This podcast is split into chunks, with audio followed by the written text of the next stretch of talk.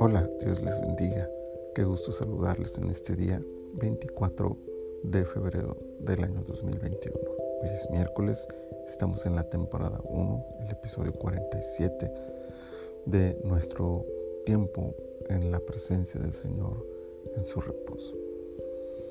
Para este día, el pasaje está en el capítulo 47 de Génesis, el versículo 10, que dice, y Jacob bendijo a Faraón y salió de la presencia de Faraón.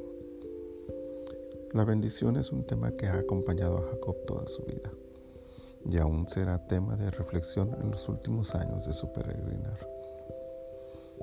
Aprendemos dos cosas de la historia de Jacob y la bendición. Se recibe y se da.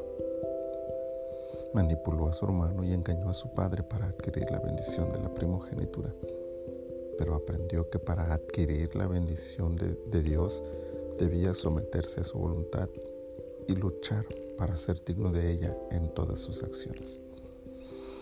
Ahora Él es quien bendice a Faraón es un gozo ser bendecido por alguien de la autoridad moral que a estas alturas de su vida posee Jacob. Conoce a Dios, ha sido bendecido por Él, sabe y reconoce el valor de una bendición. Eso hace que Él pueda entregar su bendición a otros.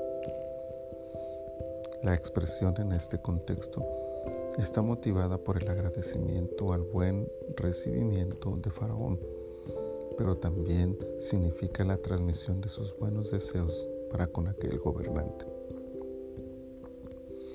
En un sentido puede representar la honra y respeto que merece toda autoridad, aunque siempre será una prioridad interpretar la expresión como una provisión del cielo para quien la recibe. Los buenos deseos pueden ser sinceros y la intención positiva, pero quien bendice a otros debe tener claro lo que esto significa y sobre todo debe ser poseedor de la bendición de Dios en su propia vida para compartirla con otros. No podemos dar lo que no poseemos. Que busquemos, anhelemos y perseveremos bajo la protección y bendición del cielo, para que aquellos que nos rodean puedan ver en nuestras vidas el respaldo divina, divino y anhelen que nosotros les bendigamos.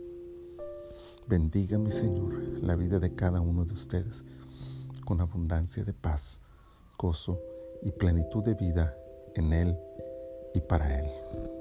Bendito Señor, gracias por estar con nosotros, por acompañarnos, por bendecirnos, por cuidarnos.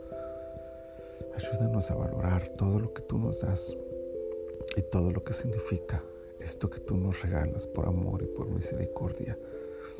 Y ayúdanos, Señor, a que con fidelidad vivamos para ti y luego podamos así, Señor, compartir de lo que tú nos das con aquellos que nos rodean.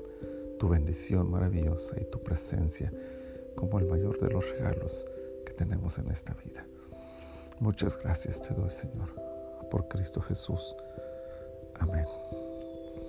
Que pasen un día maravilloso y bendecido en la presencia de nuestro Dios.